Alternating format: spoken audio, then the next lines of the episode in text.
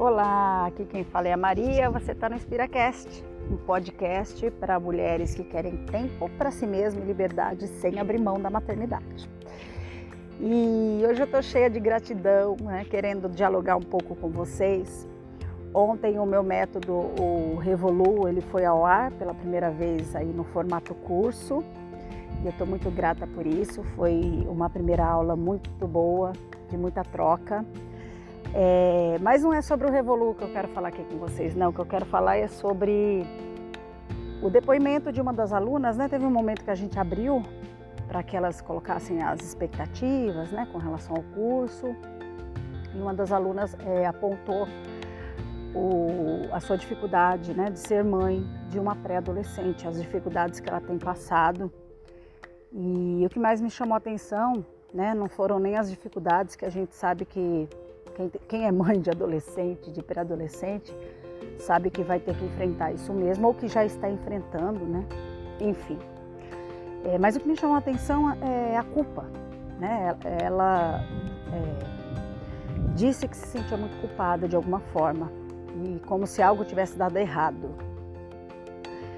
E a fala dessa mulher, né, ela me fez, porque assim, gente, eu já ouvi tanto, né, depoimentos muito parecidos tantos, tantos, mas todas as vezes que eu escuto, é, não sei, é, eu ainda, ainda mexo comigo. É como se fosse a primeira vez. Porque a maternidade ela é, ela é bem difícil, né? E, e é mais difícil ainda porque a gente tem pouco espaço de fala para as mazelas, né? Para a parte ruim, para a crítica da maternidade.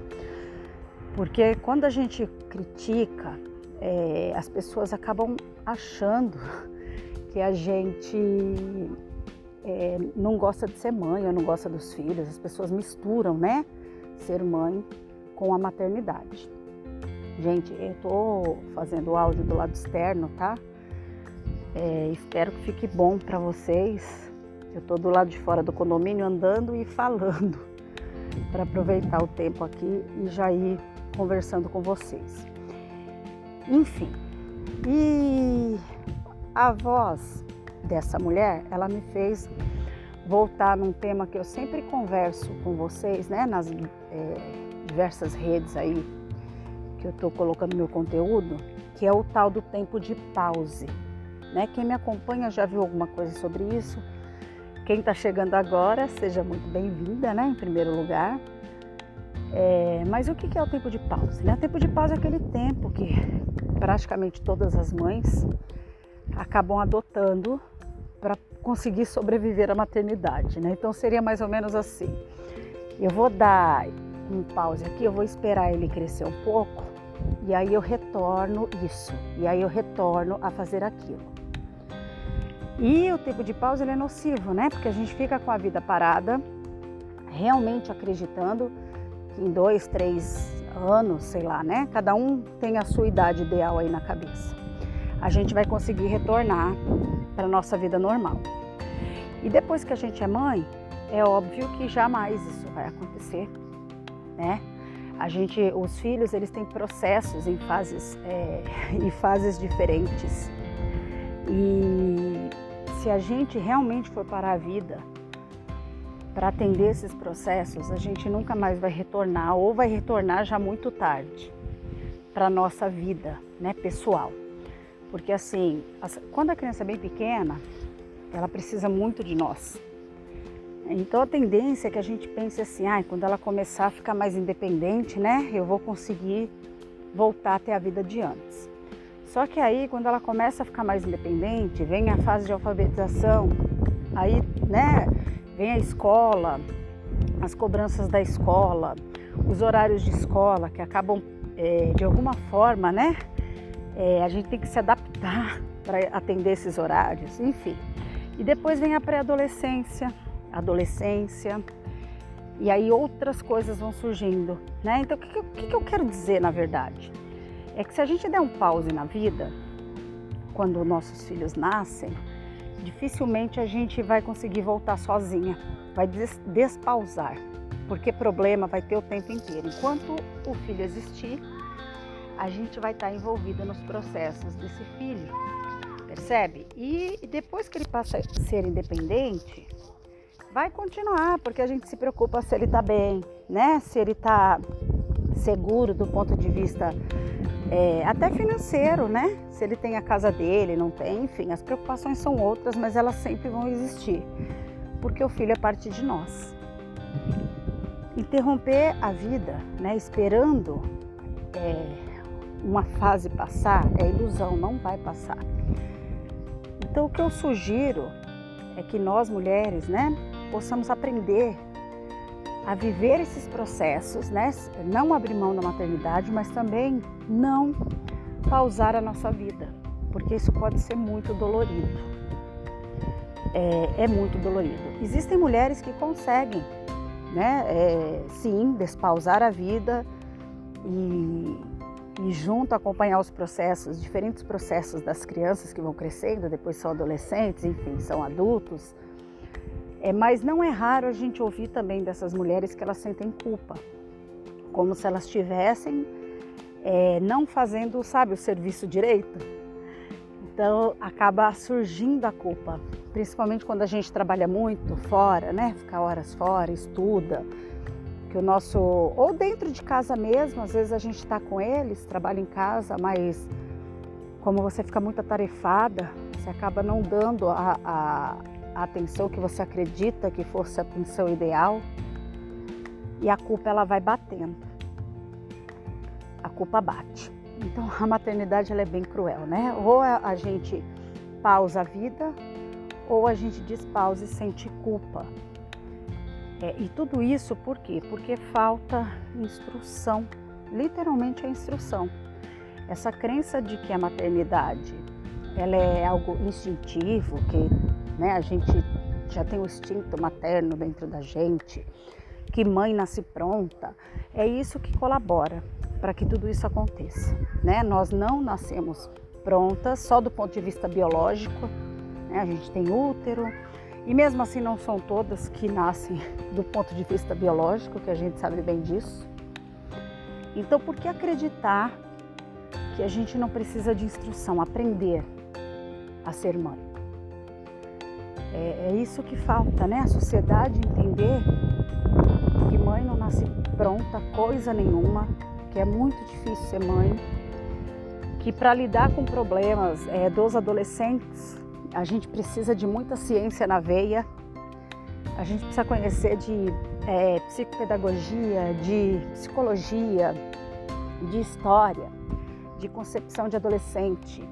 De, nossa, é tanta coisa para a gente conseguir fazer um bom trabalho né, é, com os adolescentes, por exemplo. Estou citando esse, esse exemplo específico por conta da aula de ontem. É tanta coisa que precisa e por que, que essas coisas não chegam para gente, né, para nós, réis mortais mães? É a minha indagação o tempo inteiro e é por isso que eu brigo o tempo inteiro, né? Levar a ciência para dentro das casas comuns, das mulheres comuns que são mães, porque a gente precisa desse tipo de instrumento. É, quando a gente não tem esse tipo de instrumento, não tem o conhecimento para lidar, por exemplo, né? Estou dando um exemplo que é essa situação aí dos adolescentes. É óbvio que aí vai bater a tal da culpa, né? Porque a gente vai achar, o que, que a gente vai achar, né? Se a gente não tem os instrumentos, a gente não consegue participar desse processo com eficiência e aí, só que a gente não tem ciência disso, né? Porque dizem que a gente nasce pronta, lembra? A culpa vai bater na nossa porta. É como se a gente fosse incompetente, a gente não conseguisse ser mãe, a gente não desse conta da, da, da nossa parte, sabe essas coisas? E não é isso, né? A verdade é que nos negam o conhecimento o tempo inteiro, é, o tempo inteiro. Eu sempre cito o exemplo da minha escola, da minha, tá? Talvez a sua tenha sido diferente. É, eu passei por algumas escolas nessa vida e eu não me lembro de nenhuma que tocou no tema maternidade, nem no ensino médio, né? Que a gente já é bem mocinha, já adulta, já é, muitas vezes entrou ali no período de menstruação.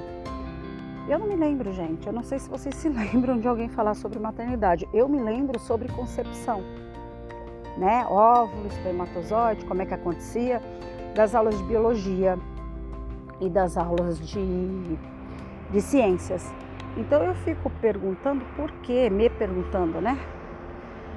Por que, que isso não é trabalhado, né? É, na escola. Isso é um fato da vida. As crianças nascem, a gente opta por elas, né? Eu optei pelos meus filhos, eu amo os meus filhos e tudo que eu aprendi é, foi buscando, sabe, ativamente, porque eu não realmente não achei, não achei. Naquela época não tinha Google, nada disso, era pior ainda a situação, né? Até tinha, estava começando ali 17 anos atrás, tá? Então, o que eu quero deixar aqui, na verdade, é o recado para a gente não se sentir culpada em nenhuma fase de processo da vida dos nossos filhos porque de fato o conhecimento nos foi negado. E, e assim, são em, em, vários aspectos, tá? Por exemplo, uma criança que se joga do banheiro, é, se joga no mercado, no chão e berra, que às vezes a gente ignora tanto ou já ignorou um dia, é preciso muito da psicologia e da psicopedagogia para trabalhar com a criança que age dessa forma, né? Junto ali com a mãe, é, nos, nas suas formas de educar. Então, assim, é muita ciência por trás que não chega na casa das pessoas. Então, essa mãe, ela se sente muito culpada da criança ter aquela atitude e se sente envergonhada, porque a nossa sociedade ainda acha que o filho é só da mãe, né? É tão verdade que quando a gente vai é, na reunião de pais, é, 90% da reunião de pais são de mães, né? Hoje tem mudado um pouquinho, mas é muito pouco ainda, tá? Então, assim, não, o recado é esse, não sentir culpa é, se você tá, acredita que está fazendo a sua parte, né? Não sentir culpa por achar que não está fazendo tão bem, porque é natural que a gente não faça tão bem, já que o conhecimento nos é negado e a gente é forçado a acreditar que existe a boa mãe e a péssima mãe é, a partir de um dom natural. Tá bom? Te espero então no nosso próximo podcast. Um beijo enorme para você.